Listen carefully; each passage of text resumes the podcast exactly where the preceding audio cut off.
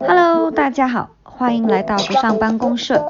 我们会一起聊聊数字游民生活、职业选择、旅行、自我探索等主题。夜夜将单口或邀请各路嘉宾和你一起打造高效率慢生活，各种不上班的自由秘密等你来听。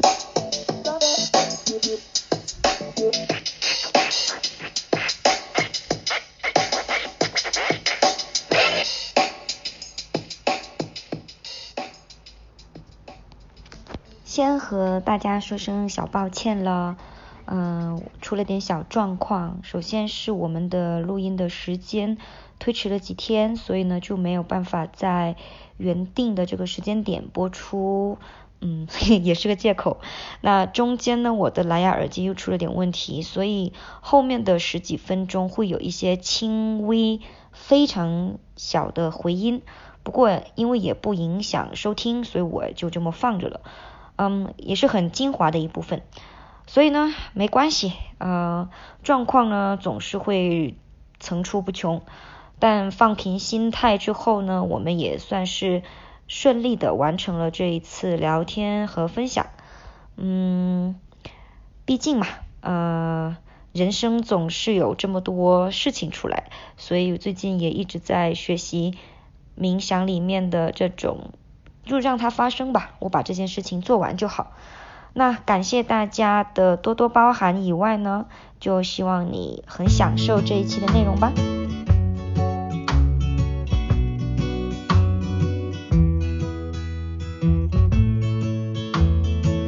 那这一期呢，是我们呃新的一期告别九九六的人主题访谈。呃，我们这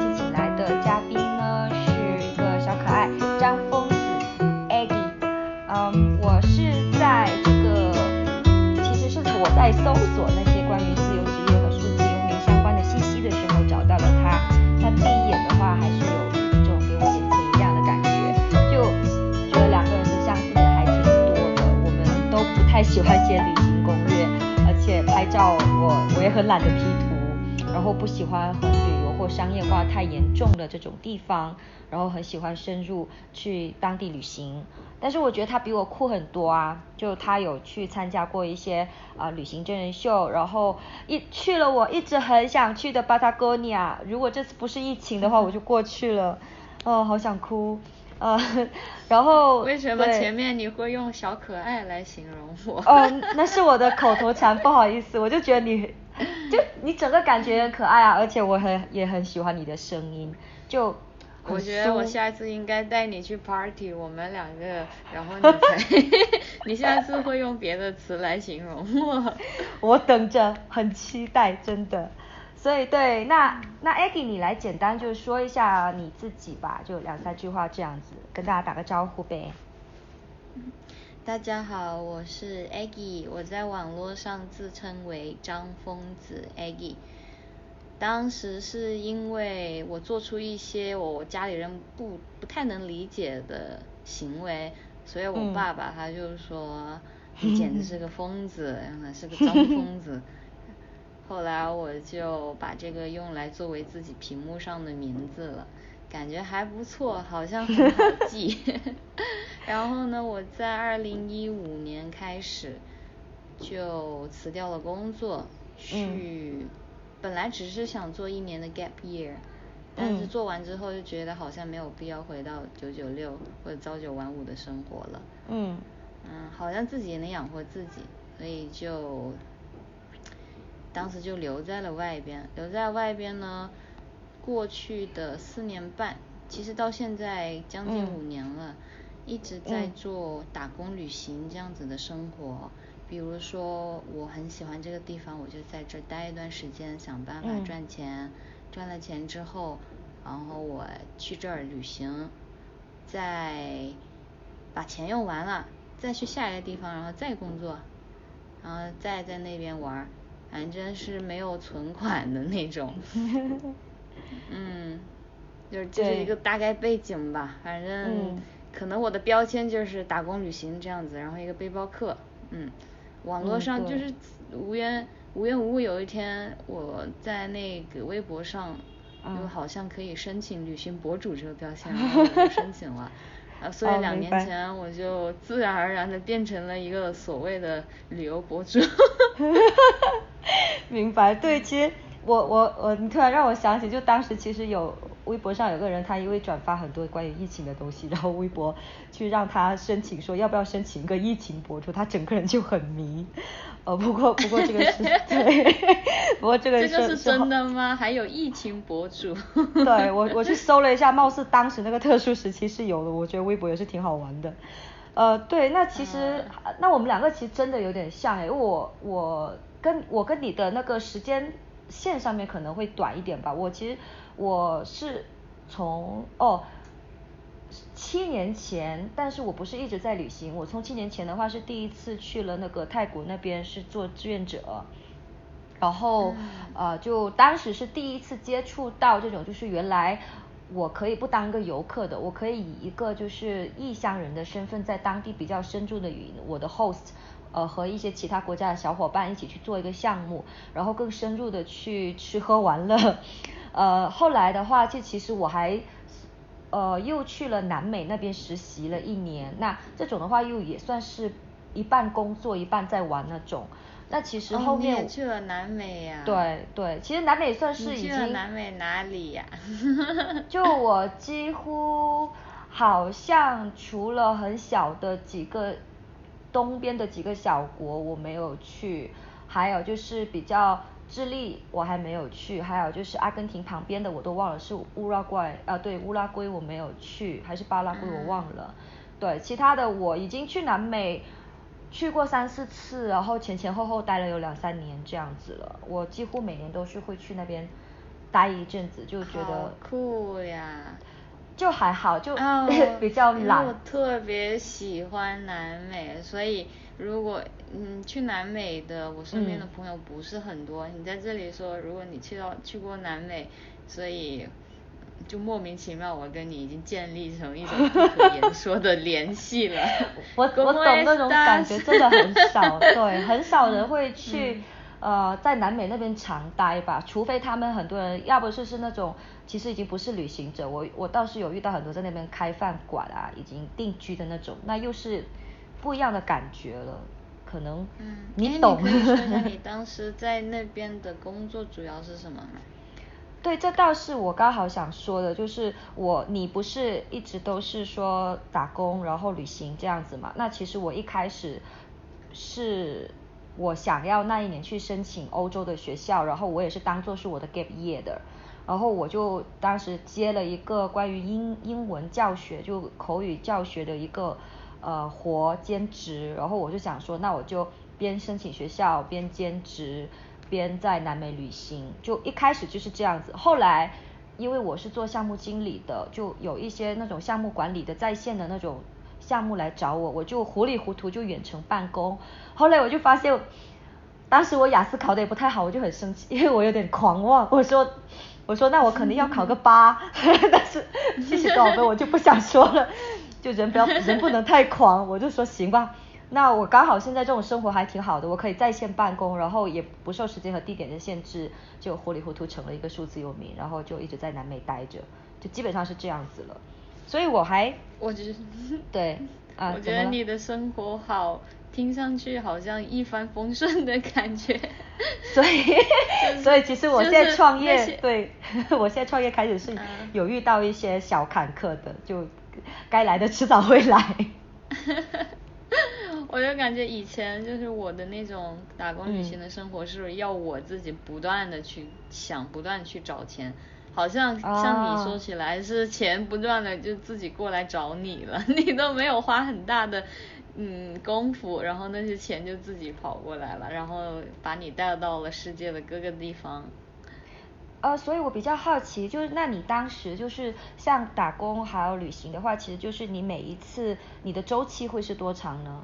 然后你会用哪些呃？比如说是三个月呢，还是六个月？对，哪些手段去找到这些东西、这些机会呢？我做过很多的兼职，还有 freelance。嗯。一，嗯，真正跟大公司或者说有注册的那种企业签合同办工作签证的，其实是只有两个。啊，然后我在这种大公司里面签了合同呢，其实是不能随意离开的，但他们也能理解，就你要走，他总不可能真的收你一大笔违约金吧？就好像我们国内你不是签了合同，但你要走，你还是就提前一个月跟他说就行了嘛。啊。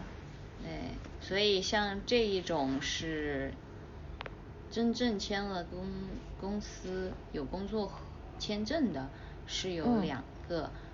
然后还有还有其他的兼职，比如说我也做翻译，啊，但是我是在当地，比如说刚好碰到有一些旅行社呀，或者身边的朋友，他需要这样子的人，然后我刚好在那里，所以我就拿到了这个机会，但是非常非常短途的，有的时候可能是两个星期，有的时候可能只是两三天。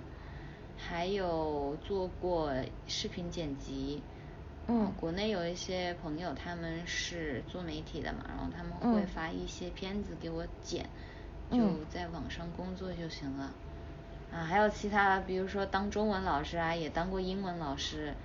啊，我在中餐厅里面也端过盘子、洗过盘子，还有自己写一些稿件，投到一些纸媒上，然后赚那么几百块钱。都有试过，啊，也有打过黑工。那其实，那我会觉得我更我我其实是会更觉得你这种经验经历会更丰富一点啊。我一直就是自己会觉得说你在，哎，肯定的嘛，就凡是有黑有白或者是有灰色的一面咯。那我我以前听起来挺顺风顺水的，那。但现在的结果就是我在创业，我才发现其实很多东西都很难。那我而且我也需要去妥协非常多的东西，甚至有时候我会，我都不怕你笑我，有时候我会觉得说，我都想去学，我一直很想去学 DJ，但我一直就没有时间去学，我就我我也很害怕说 DJ 这份工作是不能让我得到，就是起码短期内不能得到金钱内的满足的，所以我反而是一种我先把。一些基础的钱给赚了，然后我再去开发各种各项技能。虽然说我现在也有就在创业做自媒体啊，然后有做播客，然后也有我其实也有在撰稿嘛，嗯，好一点的话也是就是几几百一千多，然后也会去，当然我还有个副业，就是说是做那个宝石买手，可是那个因为就也是因为疫情的原因，所以现在其实也就相比较冷的那种感觉。但我会觉得你这样子的话，你的技能就会。会 get 到很多技能啊，所以你我还比较好奇，你是自己愿意还是想这样子呢？就是各种技能都 get，经历这些呢，还是说你当时是有一种嗯被推着走的这种感觉？嗯，其实是先在于我对这个技能的兴趣。然后我自己嗯，在空闲的时间里面会去钻研这个东西，所以才后面才有那些工作机会。我并不是说我看到了有这个工作挂在那儿，然后我让自己去学这个东西。嗯，所以其实你还是说以技能先以技能为导向嘛，就你你自己是具备这一些实力的，对，然后你刚好看到说，哎，他这个。工作还挺匹配我的这个技能实力的，那我就我就上吧，然后这样还可以刚好可以提升，对吗？嗯，其实像你刚刚提，你不是有跟我说你有考虑过是先提升技能，再去想办法从这个这件技能里面获钱，还是说先让财务更稳定一点，再去花时间跟钱提升技能吗？啊，我个人认为是都可以。我觉得没有应该，嗯，就是说没有应不应该，嗯，或者说没有顺序先后，没有哪一个更好，只要是你自己做了这个决定，你当下的这个决定就一定是最好的，我是这么认为，因为有的人。他确实是可能需要先提升技能再去赚金钱，有的人他可能是先靠某些其他方面赚取了金钱再去提升技能，这都是没有毛病的。你自己做了什么决定，那这个决定就是最适合你的。嗯，听了这句话我舒服多了。也是想说给大家听的，因为可能 很多人在疫情过后会面临一些选择或者一些思考嘛。所以，在想，还是不要想那么多了，干就完事儿了，你知道吗？真的，真的，真的就是干就完事，因为干的话会有一种投入的感觉。当你投入进去之后，就不会再那么害怕了。因为好像有时候我们害怕的是害怕本身，就我们害怕那种是感觉，但我们真的进去投入做这件事情的时候，会发现其实也就那样。好像对，大概是这样子。哎，那呃，你之前在旅行的时候，就是你的收入大概是这么保障嘛？有技能，然后会有一些工作，那你的开支会怎么去控制呢？嗯，我的收入可能相对于你来说非常还是非常不稳定的，可能我有其实不稳定，我真的不稳定，你太看得起我了。可是你都你都之之前你不是说就是当那个英语老师嘛？口语老师应该还是可以的吧？我全都辞职了呀，就是现在的我是属于一个无收入创业的状态。我说之前啦，之前。哦哦哦哦。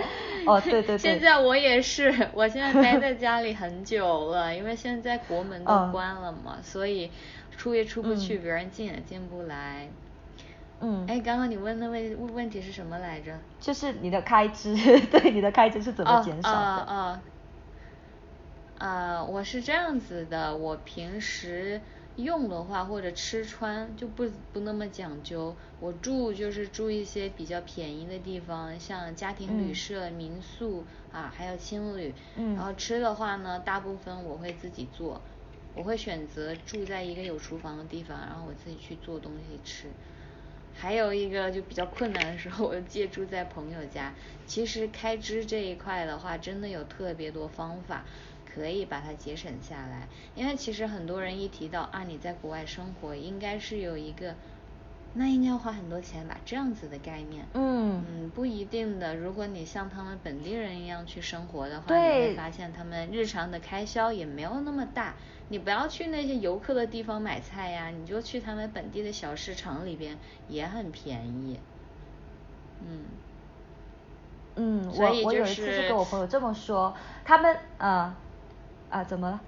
不好意思。啊，没事，嗯，所以就回到刚刚那个问题，就是因为我自己本身收入不是很稳定，所以我用的话用钱也会很小心。但是你想哈，我一个女生在外其实也用不了多少钱，不就是吃三餐饭，然后是住宿嘛？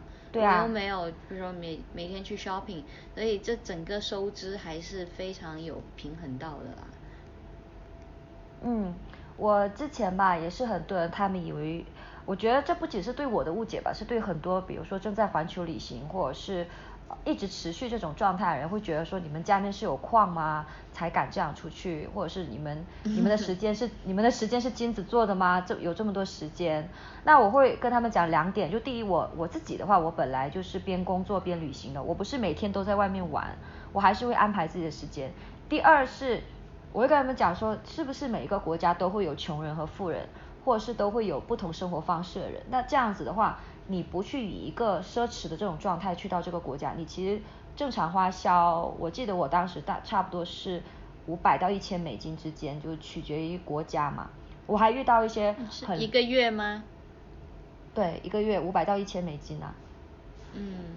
对，然后我还遇到一个。更猛的阿根廷小哥，他那种就是有点极端了，可能吧，就一个月才一百五到两百美金，所有东西，包括门票，所有，我那种还是挺服气的，我就会觉得我我算是还好吧，就是能省的我也会省，然后我也是比较极简嘛，然后有时候我也是会沙发客，所以就就还还好，对，那我能问一下，就是你你每个月的花销大概是多少钱吗？就在一个什么范围值之内？嗯，我没我没怎么算过，你真要问的话，我记得我在东南亚，在东南亚的时候，我好像一个月是三千五左右，要全部包下来，就是比较正常的开销，没有特别特别去节省。在泰国三千五一个月，对，然后在南美的话会贵。因为南美它消费会贵一点，但我也没怎么去算了。你这样问起来，我还真没有多大的印象。那可能我们差不多，因为我之前在东南亚的时候，也是一个月人民币算下来就三四千人民币嘛，最多也就六千。然后南美的话，是因为我待的时间久，然后我当地朋友也很多，所以有时候我们各个东东西都能能省下来，所以也差不多就是，所以我就把它算成一千美金吧。所以朋友们，我在问这个东西的时候，其实我是想要跟 想要跟大家说，不用太害怕走出去。第一是像像 Aggie 说的，你你先走出去之后，你会发现是会有那些那些解决应对措施是会是会出现的，是会出来的。第二是，你真的想尝试，你也没必要说一定要存个百万或者是千万才能出去。你先用这么一个月六千，然后一年的话，其实也就是就算十万吧。如果你真的要这样子的话，那十万怎么着也都够了，肯定的，包括所有的东西。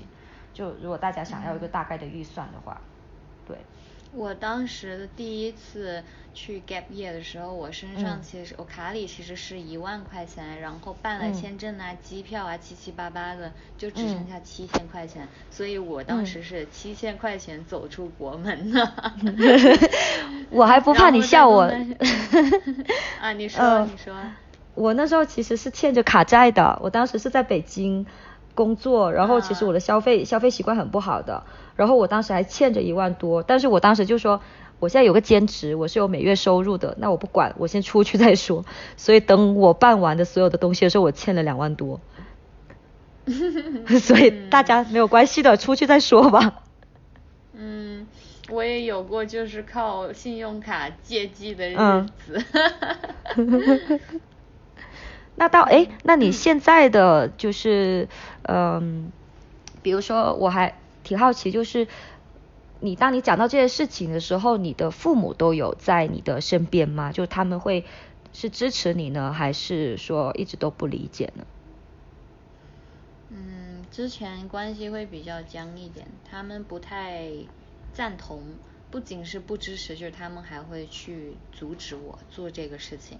现在好很多，这两年他们不会去阻止我了，这我就觉得他们多了一份尊重吧。他尊重我现在过的生活，虽然不赞成，嗯。哎，那他们他们当时阻止你是采取了哪些措施吗？还是只是口头上说一说？有过一次比较极端的，就是我妈她有用自自杀式的行为去阻止我。我的天呐。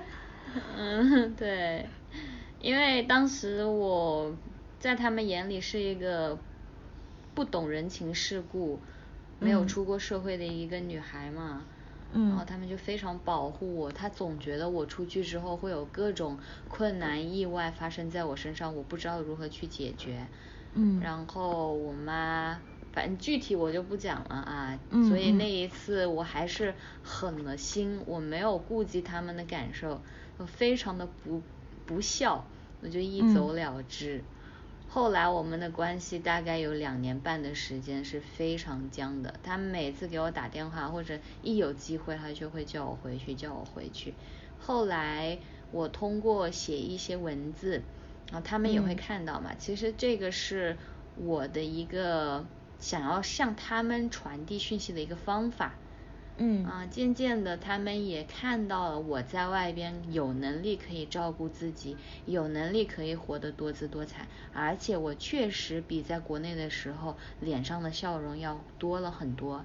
我觉得真的是爱你的人他会理解。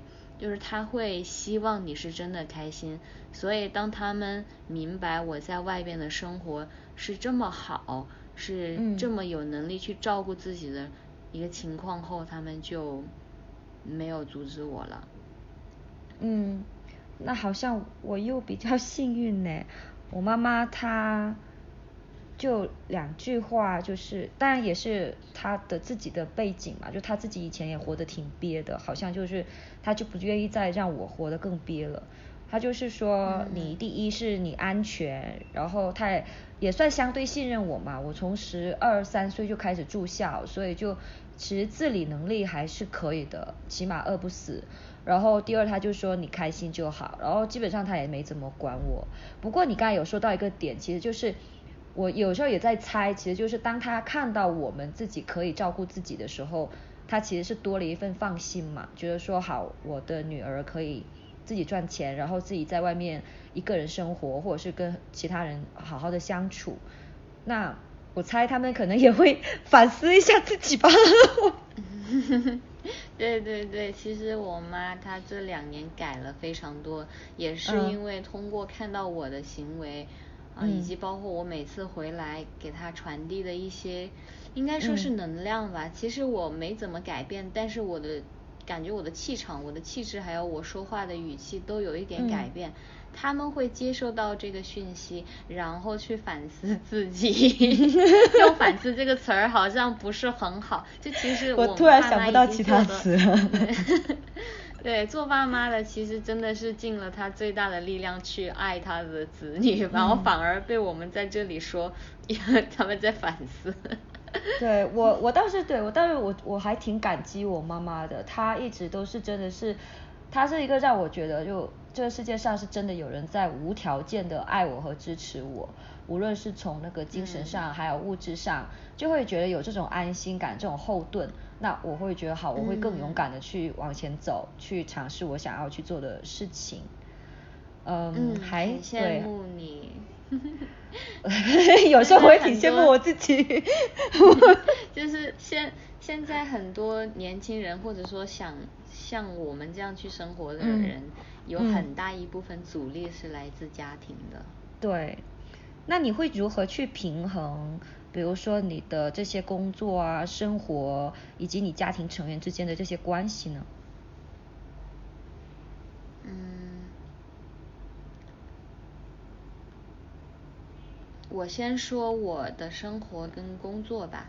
其实工作跟生活是相交融的比较多的。像我以前做的工作，可能就是说上班的时候做工作上的事情，下了班很多时间都是属于自己的。但是因为我所做的很多事情，比如说有的时候当一个导游，小导游，当然不是那种带团的，可能就是一种小领队的感觉吧。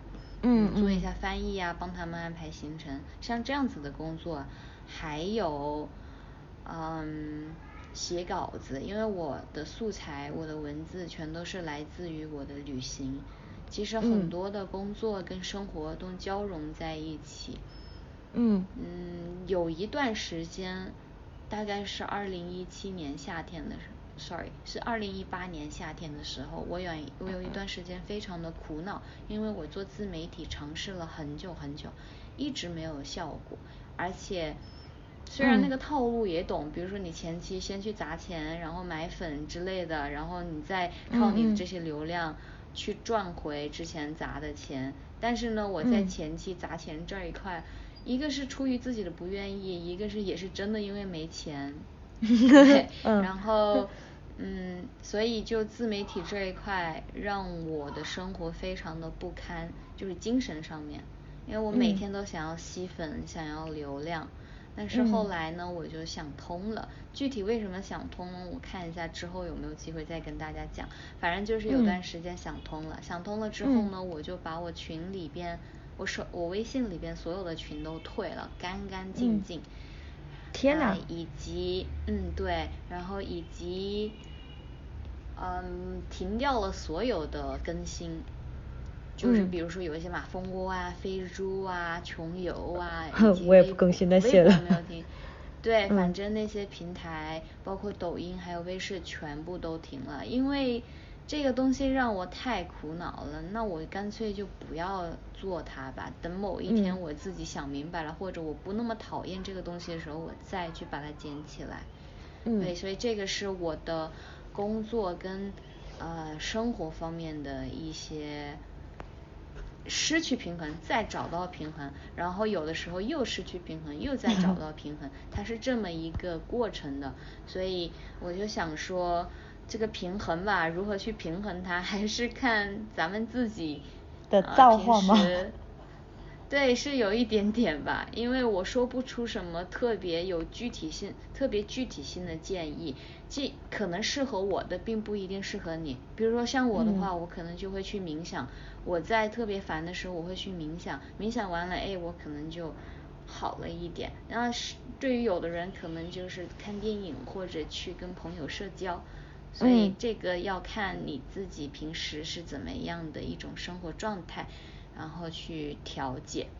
那说到我和家人之间的话，其实前面也提到了，啊，我们有两年半的非常僵硬的时间，但后面两年呢，其实关系已经融合了很多，到现在是一种非常连我自己都觉得非常嗯美好的一种状态。嗯，我要谢谢时间。因为真的是很多事情，并不要，并不要急着当下去解决它，或者当下去解释让别人认可你，因为他们有他们自己的想法，没有办法去让他们完完全全改变想法，去认同我们的生活。所以我我用的方法就是让时间去慢慢的缓和它，对。虽然这个方法可能不太适用其他的家庭，比如说有的他可能就认为这是一种冷暴力呀，那我的话其实还蛮适合的，因为我们家里脾气都比较急，暴躁吗？很暴躁，对呀，所以有的时候你反而不要说话，有一点距离，反而是好的，对，所以当时呢，我就采用了这么一个。啊，老子的方法先不先不作为吧。啊，能明白，对，那还挺有感触的。因为我跟你有这方面有点像，就其实我以前的工作，我是做那个 digital marketing 的嘛，那我是帮别人去做流量，帮别人去做 KOL 这些东西，所以其实套套路我自己也都懂。然后我一开始也有想过说要不要做一个就是传统的这种博主类的，就呃说不好听一点就是要卖自己，把自己卖出去，推推出去嘛，对，就比较直接的说。到后来我发现也是的确不太一样。就首先我之前我在公司做的时候，我公司是有钱去砸进去的，那我自己也不太愿意去做做这些东西。然后后来我也发现说，我运营自己的东西，我还不如去运营一个就。踏踏实实的去运营一个内容，然后以这种内容去吸引人，然后或者是说我撰稿的话，呃，也会有这些稿费。那甚至这些稿费，他们的收入可能有时候都会比我这种辛辛苦苦去曝光自己或是怎么样的换来的东西反而要更多。所以我也是类似于就是我失去了平衡，然后我也会去冥想，冥想之后还不行，我我我会去看个电影，看电影也不行，我再冥想一会儿，然后。感觉好多了，然后又失去。其实我我会觉得，不仅是我，可能不仅是我们两个吧。我会想要跟大家说，其实可能大多数人都会遇到这种失去平衡的感觉。但首先第一点就是接纳它，就真的没有关系的，你会慢慢的找回这个平衡，就直接做事就好。对，那我的家人的话，其实呃，我懂你的感觉，因为我。其实跟我父亲的关系并不是非常好，但也也不细说了。但就是其实我跟他之间很缺乏那个真正的沟通，所以我也在有时候我也在想说，能不能用时间去疗愈，或者是平时一些做多做一些其他东西的尝试。但嗯，可能就是可能会说好，那就是也是需要一个平衡点来去找吧。所以那呃，我会想说呃这。这几年你在旅行的时候，就除了说你跟家人的这些时刻，或者是家人在反对你的时候，呃，你可能会有些不开心。那整体下来，你会有一个就是很高光的最开心的时刻，或者是最不开心的时刻吗？嗯，开心的时刻有很多。呃，想如果要说几个最开心的时刻，真的选不出来，因为嗯，当你真的享受当下的时候，你的那种感觉，每一刻都很奇妙，都很开心。但是痛苦的时间的话，确实有几个记忆点，就是有一次，可能我在其他的分享的活动中也讲过，嗯，我在印度尼西亚的那个夏梦施岛。在苏门答腊那边，然后租了一辆摩托摩托车，环岛的时候摔了，摔了之后呢，我把这个摩托车骑回去那个店，然后那个店主他就勒索我要我付很多很多的钱，我说那我把这个车修好再还给你啊，他非不要，然后他就。叫来了两个大汉站在旁边跟我僵持了很久，我当时是把钱看得非常非常重要的，因为我没有钱呀，我身上可能卡里就只剩下那么一千块钱了，然后他他所要的金额是我真的拿不出来的。嗯，所以我就在那里哭，就是那个腿一边流着血，然后一边坐在他们门口在那里哭，就那一刻确实是觉得非常痛苦，而且这种痛苦是。我没有办法跟家里人说，并不是说我打个电话跟家里人说，然后他们会安慰我，或者说他们会帮到我，因为这种事情我是不可能跟家里人说的，因为这种生活是我自己要选择的，那么所有发生的事情都是我自己要去承受，而且我跟家人当时的关系也不是特别好，所以那个时候。啊，我还是找到了一个方法吧。有一个朋友的朋友的非常远方远方的亲戚，他刚好住在那个岛上，然后他过来啊，以当地人的身份跟老板娘交接了一下。老板娘她最后她就要我付了，嗯，好像是一千还是五百来着。然后我就把我钱全部付给他了，所以我当时真的是身无分文。我回到了棉兰，就他们苏门答腊岛上最大的那个 city。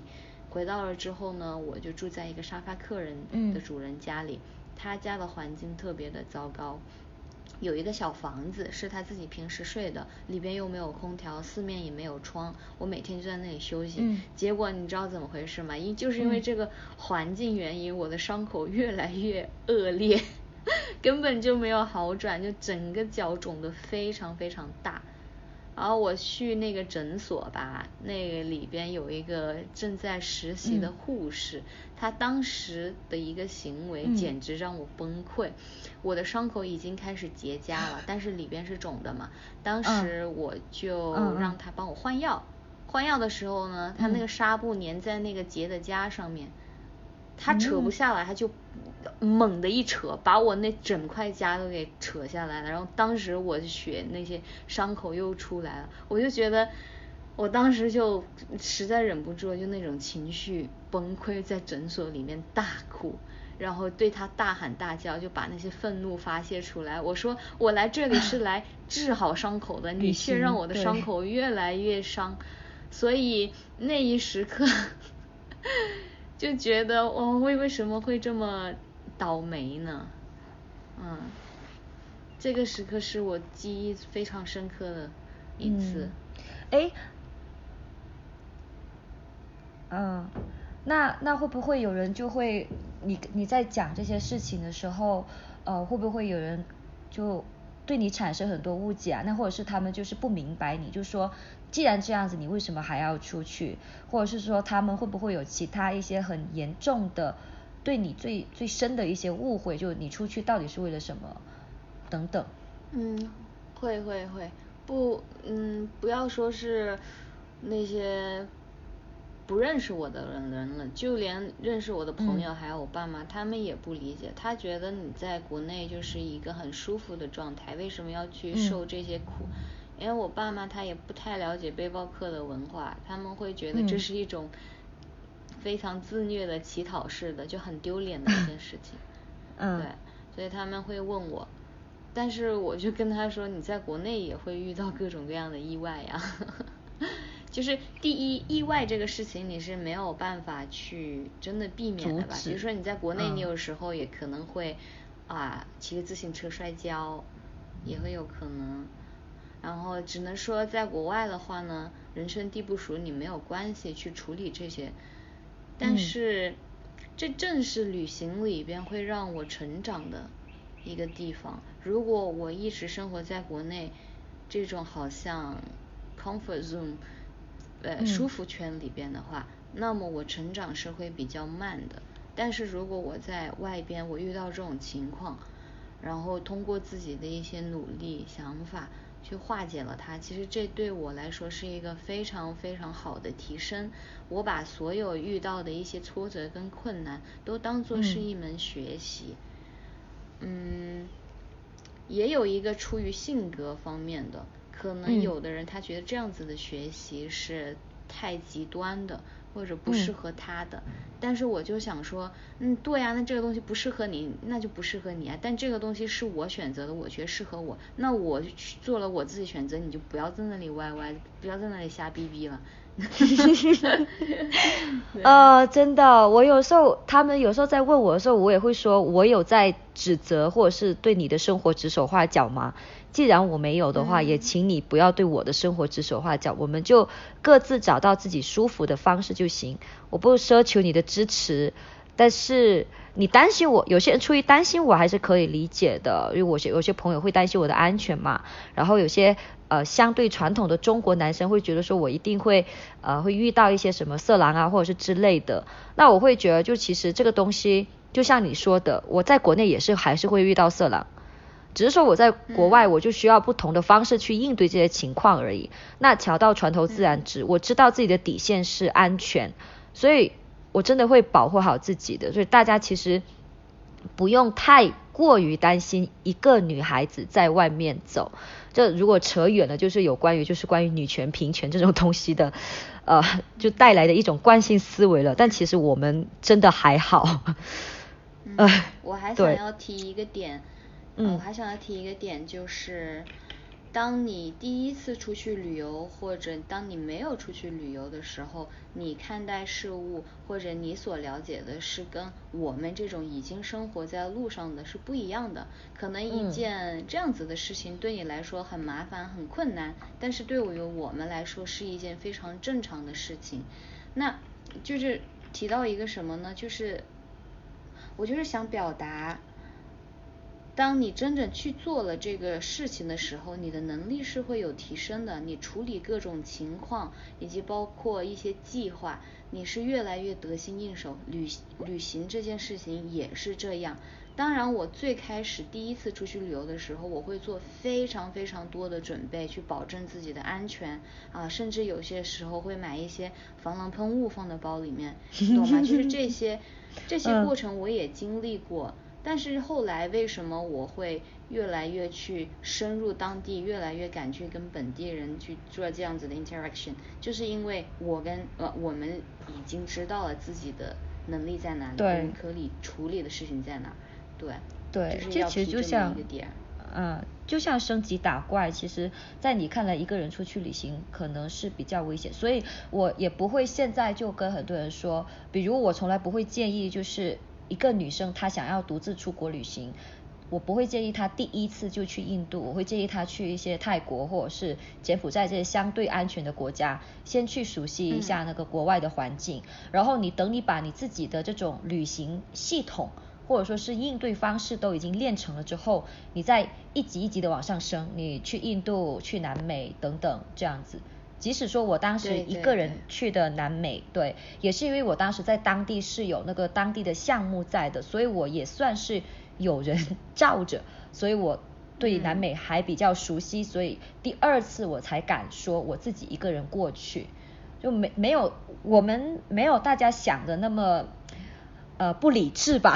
其实我越走，对我越走越怕死的，因为看到的东西太多了，我就知道大概要怎么保护自己了而已。对对对，嗯，哎，那这样子的话，就是呃，也会有很多人问我啊，就你现在是单身吗？嗯，哦，你这个问题是问你自己还是问我？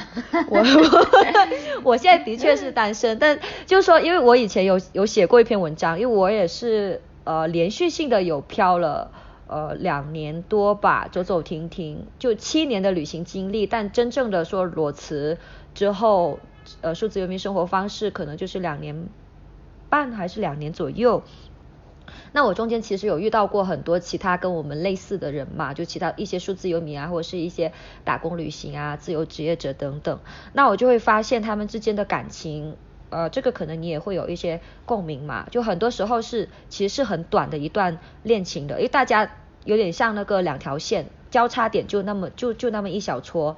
到最后大家的方向都不太一样，所以一般都会只持续，就是说几个月啊，或者是几个星期这样子。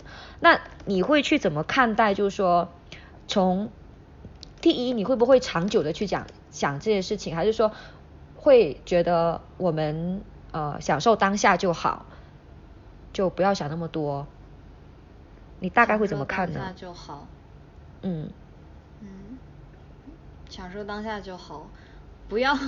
不可能因为说 你遇到一个男生你很喜欢，你们在一起玩了两个星期，然后就想到后边要天天在一起，然后就想到两个人以后的计划，这是不太可能的。嗯，以后的事情以后再说吧。对，就你知道 dating 吗？Right？嗯嗯嗯。也对，其实这种迷你恋爱，我觉得就是我经常口头上说的 dating。嗯。啊，我不把他，我不会把他称为男朋友。但是呢，我会享受跟他在一起的每一刻，或者我们能做一些什么样的事情，都是由我们自己决定的。我们不会因为说，哎，好像没有确认关系，我们就不能一起去酒吧里面做这种事情，或者我们没有确认关系的话，就不能啊这样子那样子，没有那个限制在那里，就是想做什么就做什么就好了。嗯，dating 的话，其实我也想跟大家解释一下，可能有些人对。国内和国外这种 dating 的性质有点不太一样吧？呃，其实 dating 也许对我们两个，或是对其他很多旅行者来说，甚至是大部分人来说，就是一场约会嘛。你真的不一定要变成男女朋友之后，你才可以去约会。就有点像，其实之前香港也有一段时间是把这个风潮有带到内地的，就是说我们是先去认识，先去吃饭、看电影，先去做，有点哎。有点像试婚，你没有结婚之前，但你你可以，你你是，我觉得这是必须的，反而你需要像夫妻一样先去生活一阵子，你才能知道，哦，原来你们。作为夫妻，可能是这样子的生活状态，可能会出现哪些问题，呃，可能呃需要想的哪些解决方法。那 dating 对于我来说就是一个类似的一个角色吧，就我必须要 dating 之后，我才能确定这个人能不能成为我男朋友，而不是很不负责任的说好，我喜欢你，你成你你你做我男朋友吧，然后我们才继续走下一步事情。对。对，现在在国内是有很多人。在认识对方还不太了解就有好感的阶段就立马成为男女朋友，我觉得有点太快了。你你他们反而会觉得我们快。他会觉得我们很开放，但但是我反过来想，我一直在说国内的人很开放，你你你就网上聊几句牵个手你就成为男女朋友了，你 就是你看哈，如果说 dating 的话，比如说我们有 dating 十个男生或者九个男生，其实这样听上去。其实这样听上去是还能接受的，对于我来说。但是你要说我交了十个男朋友、九个男朋友，其实就嗯一种不一样的感觉了。因为当你真正成为男女朋友的时候，你双方是有那个 responsibility 在那里，对吗？对对对。是要考虑两个人在一起的各种的事情。嗯，对。但你 dating 的话，你没有那个束缚在那里。压力。啊，你就对，没有那个压力啊，你还是可以。过就是自己有自己圈子或者做事情的时候只考虑自己一个人。反正我在 dating 和 relationship 这两个之间的话，一定会 dating 非常长的时间，然后再去确认一段啊关系。嗯，我也是，我我会觉得 relationship 会更严肃一点，而且更感情更深厚，责任心也会更强。对。对。嗯。那诶呃，当然我之前 我也有，就是呃很多人会问我嘛，那他就会说，那叶叶你这样子旅行或者是工作的话，你觉得你图啥？就 你感情是 就是从外表上来看，感情感情也没什么，然后事业上。现在也没有什么好 好好吹嘘的，然后但我就是挺穷开，就也不是我也不算穷，就其实我的物质基础还是有，只是我不太奢侈，然后我生活也比较极简，所以我的那个需求量很小，所以一般一个月几千块钱也能已经能够满足我的这种很开心的生活方式了，所以我可能就会觉得这是我旅行的一个也算是意义之一吧。那对于你来说，嗯。你的意义会是什么？还是你觉得没有意义也无所谓呢？嗯最开始旅行对我来说其实是一种逃避的方式，因为我当时在国内不太喜欢那样子的生活，辞了职啊想去外边看一看，啊说到底就是一种逃跑吧，嗯或者说是换一个环境，换一个环 环境。嗯，后来越来越旅行的话，其实这个意义两个字啊，它在每个阶段对你的那个阐，你对它的阐释是不一样的。我相信可能你在去年回答这个问题，你的回答又会不一样。对对对。嗯，所以就是它是有阶段性的。我就说一下我最开始跟我现在的区别。我最开始的时候，我是发现了生活的更多可能性，就这么一句话。嗯，就是代表了旅行的意义。你去到外边，你会看到人可以这样子活着，也可以活得很开心。啊，然后那些当咖啡师啊，可能在一个咖啡厅里面做了三四十年，但过的这种小日子也会非常的安稳呐，啊，津津有味儿啊，那也没问题，这样子的生活。那，有的人他可能就是一辈子当个背包客，有五六十岁的还在外边背包行。那也没有问题，当然也有一些，比如说以物质为目标的，我想要赚更多钱，我想要给家人很多的这种物质上的支持，那么我也非常尊重。就是当我看到了生活的更多可能性的话呢，我就去选择最适合我自己的生活。以前在国内的时候，可能看到了。生活会比较狭窄，因为大家都会限制在这个社会的框架里边啊，毕了业然后找工作，啊谈恋爱买车啊结婚买车买房生孩子，它是一个这个 routine 来的，但这个 routine 对我来说，我自己已经知道这个不适合我了，所以当我出去之后，我会发现哇，我可以过这样子的生活，而且好像生活在这里，别人也不会对我指手画脚，也没有人觉得我有什么。不一就是不一样吧，就包括在国内，你在大城市，你的圈子或者你感受到的那种人文，跟你在小城市里边二三线城市接受到的社会人文也是不一样的。我前阵子在湖北，我就感觉到压力会大一点，因为在他们眼里，我这个年纪就已经是要结婚的，并且我身边孩子都要有了结婚了，对他们孩子都会打酱油呢。所以，这个是我最开始旅行它所给我带来的意义。我对自己内心好像一颗在飘的心吧，找到了一个嗯支持点。我觉得我的这种想法是有其他人认可的。我不喜欢这种生活也是可以的。我不不不需要感到愧疚，不需要为自己这个行为一直去怀疑自己。然后第二点，我是现在觉得哈，嗯，在旅行过程中，它最大的意义就是我让自己更了解我自己了。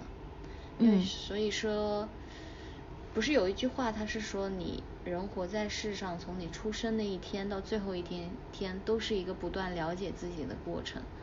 嗯。呃，我最开始听到这句话的时候没什么感觉，因为自己确实也没有像。类似的领悟，那现在的话确实有领悟到里边的一点点，我觉得我更了解我自己了，一种从内而外的一种 steady，非常稳，然后非常知道自己想要怎么样的生活，也知道自己慢慢看清楚自己是一个什么样的人，然后让自己活得更加去真实，啊，对自己不要的那就不要，对自己要的就拿过来。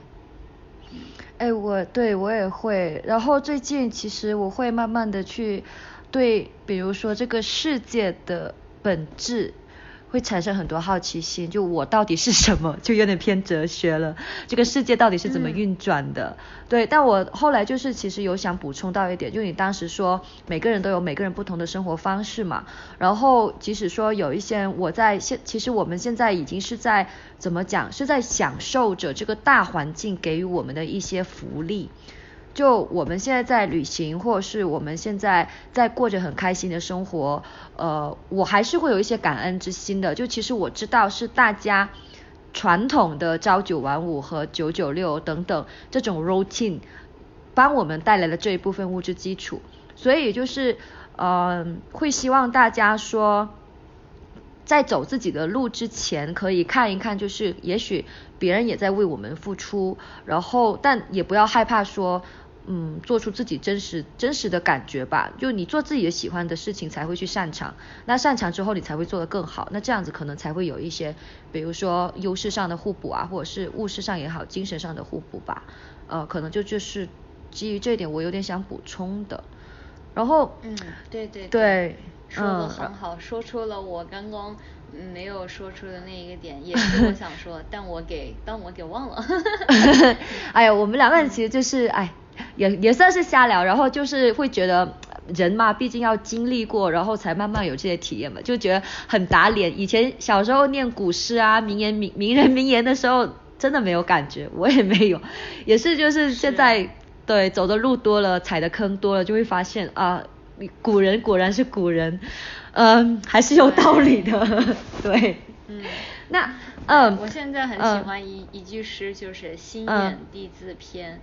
因为我之前的状态是我一直想要去找一个适合自己的环境，从而让自己的心静下来，是这么一个状态。但是你你你你你听这句古诗哈，“心远地自偏”，就是你的心静了，其实你周围的环境跟着也会静下来，它是这么一个意思。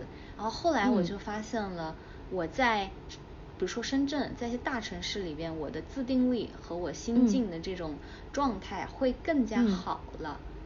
啊，我不会再受到一些非常，嗯，比如说这种车水马龙、非常嘈杂的声音，它已经没有像以前那么影响我了。那这个就是自己的一个进步。啊，当然就是像你刚刚说的，要也要感谢这种快节奏的生活，感谢身边所发展的一切。能让自己啊，在目前这阶段有这样子的体验。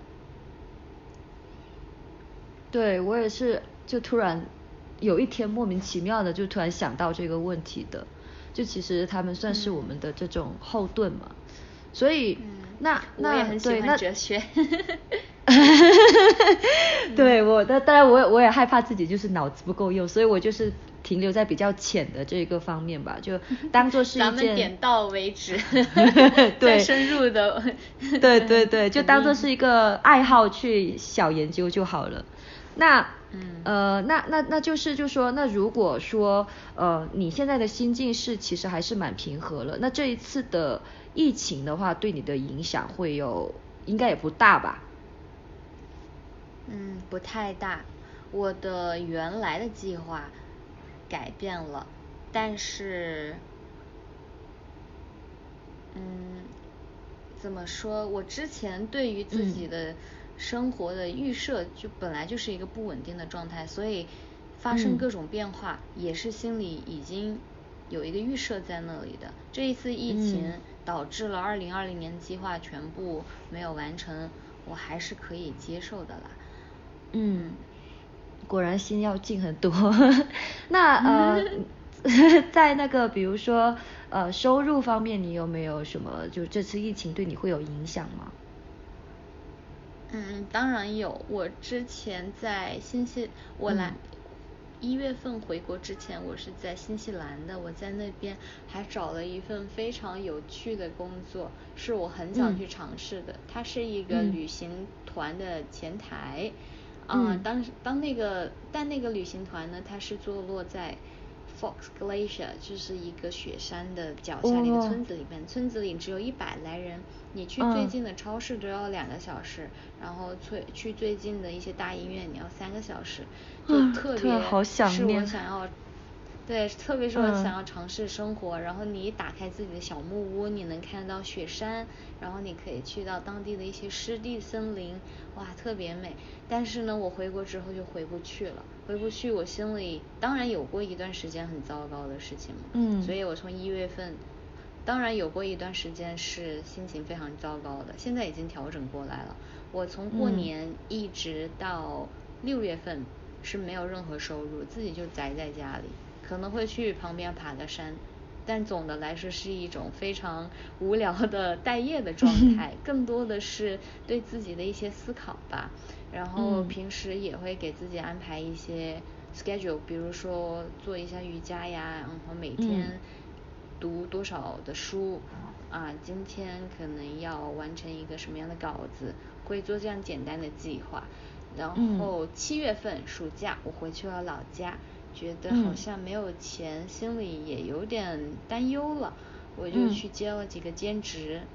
嗯，我在一家琴行当架子鼓老师，也自己收了一些学生上门教他们口语，所以这个是我暑假的一些收入，好像也挺不错的。就是这种，一感觉又回到朝九晚五的生活，我能有一种更加平和的心态去对待了。嗯，所以其实你也是不会介意说，呃，回到朝九晚五的生活的，对吗？还是说你觉得其实人只要人心是稳的，做什么都 OK。嗯，不同的阶段想法不一样，可能之前我不太能接受，因为我特别喜欢那个时候当下的那种生活状态。但是像现在疫情期间，啊，环境进行了改变，那我也要跟着去适应一下。我们没有必要就是说我一定要等到国门开了我才去做这个事情，或者啊我就在国内玩一下什么的。其实有些东西我比以前更有包容性了，所以 现在对于朝九晚五的生活是比较能接纳的。但打从心里哈，我是知道我不会做这这样子稳定的工作，对长期，只能说现在这个阶段我是 OK 的。呃，那就是你觉得你现在的这种旅行方式或者是生活方式，它的可持续性？大吗？还是有，嗯，有没有什么矛盾在里面？对。嗯，多想想，我目前的旅行方式是不大于可持续性的，就是根本没啥可持续性可言，因为我之前的一些工作都是 part time 啊，freelance，所以它对于一些地方啊。风嗯环境呢，它要求会比较高。但是如果说我当时在旅行的时候，真的一门心思就在做文案写手这一块的话，那么我现在可能持可持续性这一块就非常的大。因为你看啊，旅行方式在旅行的时候，你用来支撑自己旅行的金钱这种手段是有很多种的，只是说我目前选择的这一种是不太。啊，可持续性那么大的，但是有的人他在一边旅行一边去获取金钱的时候，他的方式就非常不受地点控制啊，他那种呢就是一个非常稳定的数字游民。我你看我像我现在从过年到现在这六个月已经是一个宅家待业的一个老女人了，就根本 对就已经不是一个数字游民了。明白明白，所以其实你还是很享受现在的这种状态的，对吧？就整体啦，我说长久，对，不不不仅是说这六个月。嗯，对，过去的这种打工旅行的生活我非常喜欢，就如果说再来一次的话，我也会选择这样子的生活，嗯，没有任何遗憾。嗯嗯，好，明白。那。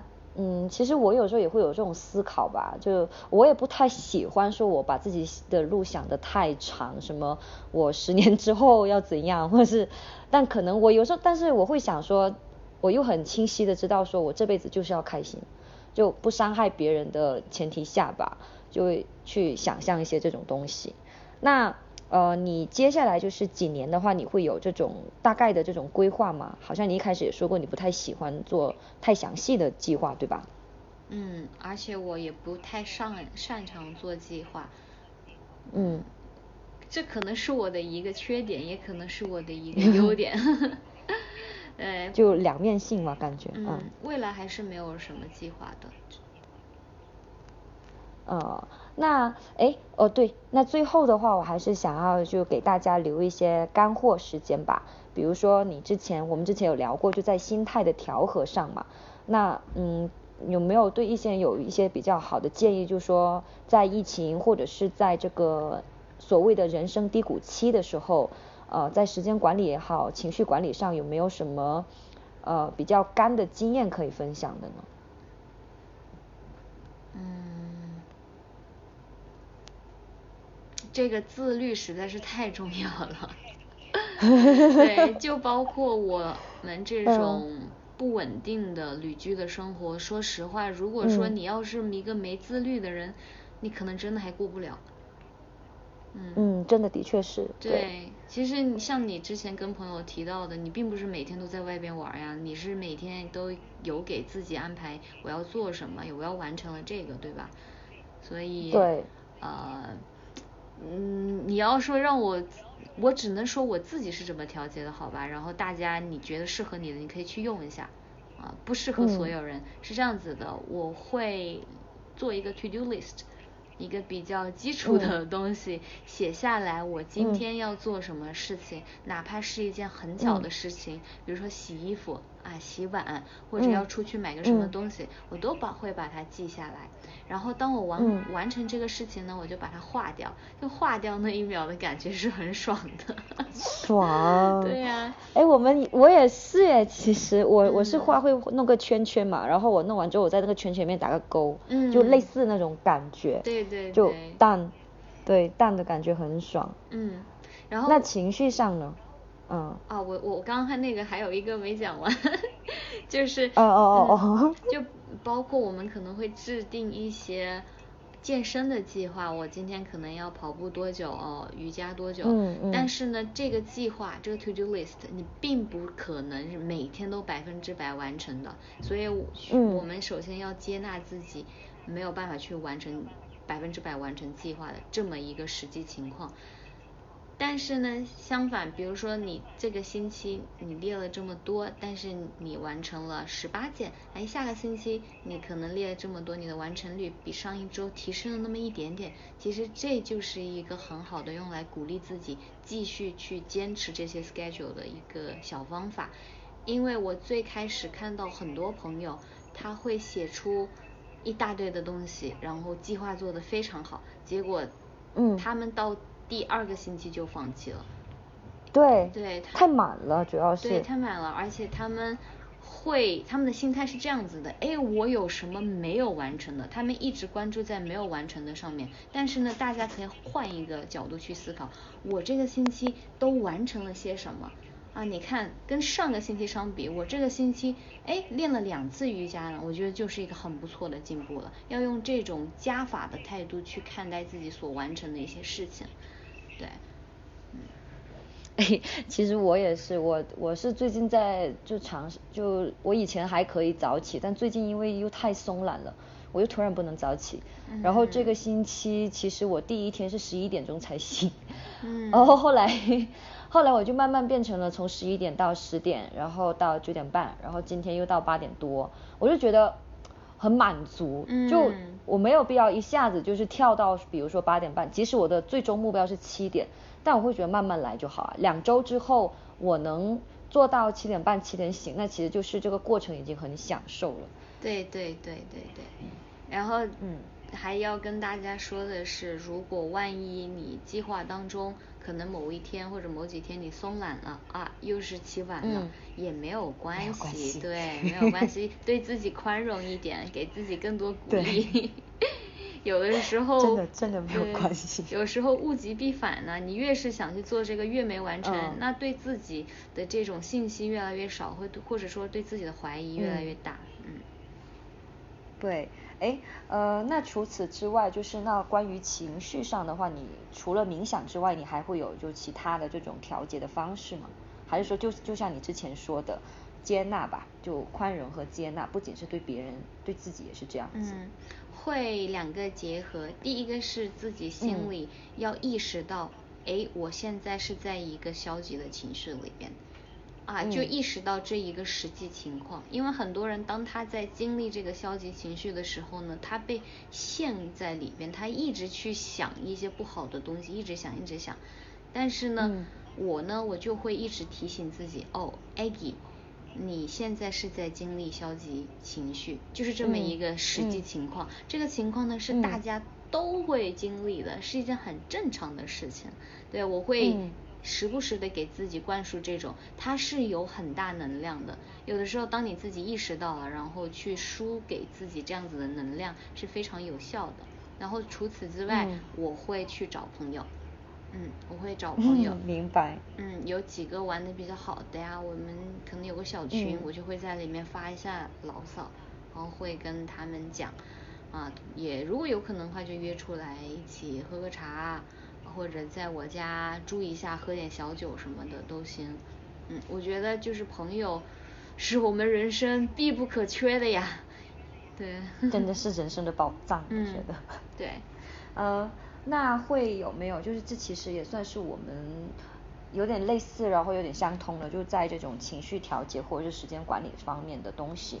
那如果说现在有一个年轻人吧，甚至是一个三十多岁已经步入职场很多年的人，他们就是想要去告别这种九九六的这种生活，呃，然后过来问你，你觉得你会想要给他们一个什么建议呢？哦，这个是我今天最想说的。是这样，我以前我会重点标注。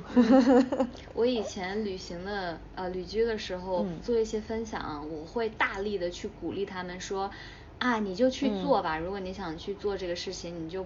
克服一切的困难去尝试怎么怎么样，这个是我当时大力宣扬的一个观点，其实也没有错啦。但是后来最近几年，你要再问我这个问题，我的回答可能又不太一样，有点不一样哈。是这样子的，我是认为，说一句不好听的话，就是像你和我，夜夜你跟我，我们两个人这种生活不是每个人都能过的，真的。嗯，的确是，有些东西挺苦的。对，而且你对自己的那个自律，以及你在生活中。尝到的各种苦头是很多人没办法去 handle 的，就像，比如说大家看到的是我们在朋友圈啊，或者在微博呀，在群里边发的各种一些美好的、积极正面的东西，他们想要的是这个结果，是想要的这个表面的现象，但他们想不想要我们背后所付出的那些努力？想不想要？比如说过去两年我们都。不去买一些新的化妆品，不去买一些啊很很奢侈的衣服，他想不想要在不同的地方辗转反侧？想不想要遇到，比如说交通没办法去啊沟通，然后导致错过了班车，错过了飞机，就各种各样这样子的事情。如果他们不能 handle 的话，那也没有关系，就这并不是你的错啊，只是说可能这种方式，这种生活方式不适合你。所以我对这些。很想要去尝试的人来说，我会这么说哈，如果你达到了那个 point，你到了那个点，你真的想去做，好，那就去做。这一刻你迈出，你付出这个勇气迈出这一步，那就去做。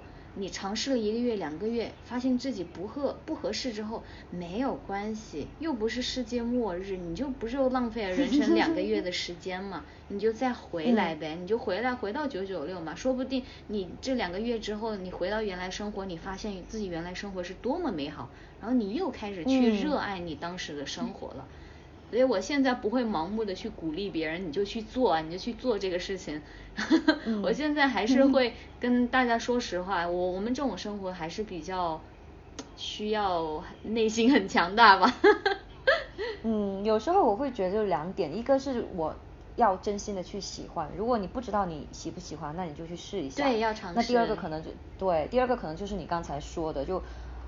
凡事都是有代价的，不能只看到他好的一面。如果我们好像跟爱一个人也有点类似，就是如果你能无条件的去接受这这一件东西的所有，就旅行路上会遇到的一些困难，还有一些危险，你做好这些准备，你仍然很热爱旅行，那可能你真的是爱旅行了，就不是说只是表面上的要去享受啊。我发个朋友圈，或者是我今天化了个很美的妆，然后我在这个草原里面，我现在。我之前我在丽江，对我我跟我朋友去草原，然后很冷，风很大，然后他们一直在拍照，我是真的受不了了，我就就我没有受不了他们，我受不了那个风了，然后我就说那我就穿个棉袄，我就 站在那里就就静静的看那个草原，还有看那个天，就觉得已经很享受了。会发现说我不一定那当天要拍很多很多照片才能算这个行程圆满了，我就是看到牛了，我看到马了，嗯，然后看到草，看到湖。很满足了，真的。嗯，对，enjoy the moment。对啊，对啊，就所以大家想要告别九九六可以，但其实呃像你说的九九六可能也是会给你带来一些比较好的东西的，可能只是我们深陷其中，就只看到了九九六的差，比如社保是九九六可以帮你解决的。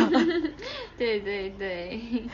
唉，所以嗯，那最后的最最后的最后的话，我倒是想要去问呃一个问题，就是你你现在虽然你没有在旅行，或是你也没有在说做长久的工作，但你肯定也会是一直在不断的自我提升或者是调整吧？你有没有一些比较好玩啊，或者是有趣的这些日常的软件是你在用的，给大家推荐一下呢？嗯，我目前对于自己提升的话，一个是西班牙语，然后一个是练吉他，我自己平时有随便玩一下，还有是自己在练那个非洲鼓，嗯，当然还有瑜伽，就是这种比较对身心有利、健康的这方面的。那语言学习的话，我现在在用的叫做 Busuu，我觉得它很适合我。它里边的课程安排时长，以及他们社群里边有一些嗯 interaction，就是它 community 里面会有很多人来给你建议，所以我觉得它很适合我，我可以推荐给大家。里边不只是有西班牙语，里边还有英语啊、日语啊、韩语都有的。它那个拼写是 B U S U U，对，然后呢？第二个就是吉他的话，我就上 YouTube 啦，我就上 YouTube 上面搜一些这样子的教学，啊，还是比较好入门的哈。我我是这么觉得的，吉他跟架子鼓呢，吉他它很好入门，但是你要一直练一直练的话，它其中的那个打击声怪的过程是比较苦逼的。但是架子鼓呢，它是这样子，它入门可能会稍微难一点，因为你手脚协调啊，还有一些律动啊，这种会需要一定的时间。去钻去钻进去，但是一旦你进去了，你找到了那个 flow 的话呢，嗯，后边打击声怪起来就可以 freestyle 了，对，就就会比较容易一点，嗯，我我是这么觉得，当然你大家也可以持不一样的建议哈，对，嗯，然后在做健身这个呢，我用来练瑜伽的是叫做 Asana Rebel。然后还有另外一个 workout 的那个 app 叫做 Seven Minutes 七分钟，它在国际上也比较有名，就是它有一个广告里面是说，你每天一直做这七分钟的话，你坚持一百二十天，你会看到不一样的自己。然后很多人 对很多人就去尝试这个，所以它这七分钟里面设计的一些 routine 是真的非常适合现代。在办公室里边生活的那一群 人来去做的，时间很短，嗯嗯，然后对，嗯，对，大家可能现在都会比较喜欢就是碎片化的一些东西吧，那就结合一下吧，因为我现在其实我自己做的东西也是包括了碎片化的系统两种，那嗯，真的挺受用的，我其实已经偷偷偷的在你说之前，我已经偷偷的去。就用用过，就是去尝试一些。然后 YouTube 的话，其实大家就如果能够有条件的话，还是从 YouTube 或者是在搜索说用必应这种。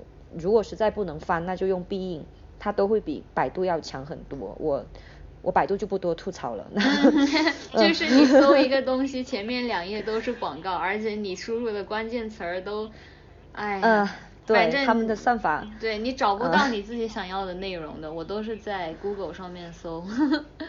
对 Google，然后如果说呃只有中国的网络的话，那也可以用那个必应的英文版，就是我突然想到的一点。嗯，对，嗯，然后就希望今天我们有给大家能够找到或是提供给大家不同的一些角度吧。就今天和 Aggie 啊。聊得还是很开心，我还是会嘴漏，就是很想叫你 H，人 不好意思，因为我之前也是因为西班牙语里面有一些音很迷幻，然后呃，我我是应该去对，是应该去慢慢改过来。嗯，那今天你可以这么去记我的名字，就是 Maggie，但是前面没有一个 M，就变成了 Aggie。啊，对，这样子就好记多了。嗯。嗯，好，那我们今天其实聊的还挺开心的，就总体来说，希望大家不要觉得我们烦哦，好像也时间也挺久的，但就希望这一期的干货的话，对大家都有所启发，没有启发也行，就是一个，哎，摆在这里嘛，就像正念冥想一样，这件事情就是发生了。对，你觉得有用的拿过去，你觉得没用的你就当它狗屁就行了吧。对，就没有关系。好，那我们今天就先暂时跟大家说拜拜了。如果大家有什么问题啊，或者是好奇的话，也都可以在下面留言。那到时候我们会不定期的去看一下大家有还有什么其他的需求，我们就再继续聊好了。嗯，那就拜拜喽。好啦，今天就到这。文字介绍或同步版本，可以在此音频简介或者同名公众号不不上班公社获取。更多关于远程办公、自由职业、数字游民与全球旅者成长资讯和干货等你听呀！期待下一次与你双耳的约会，拜拜。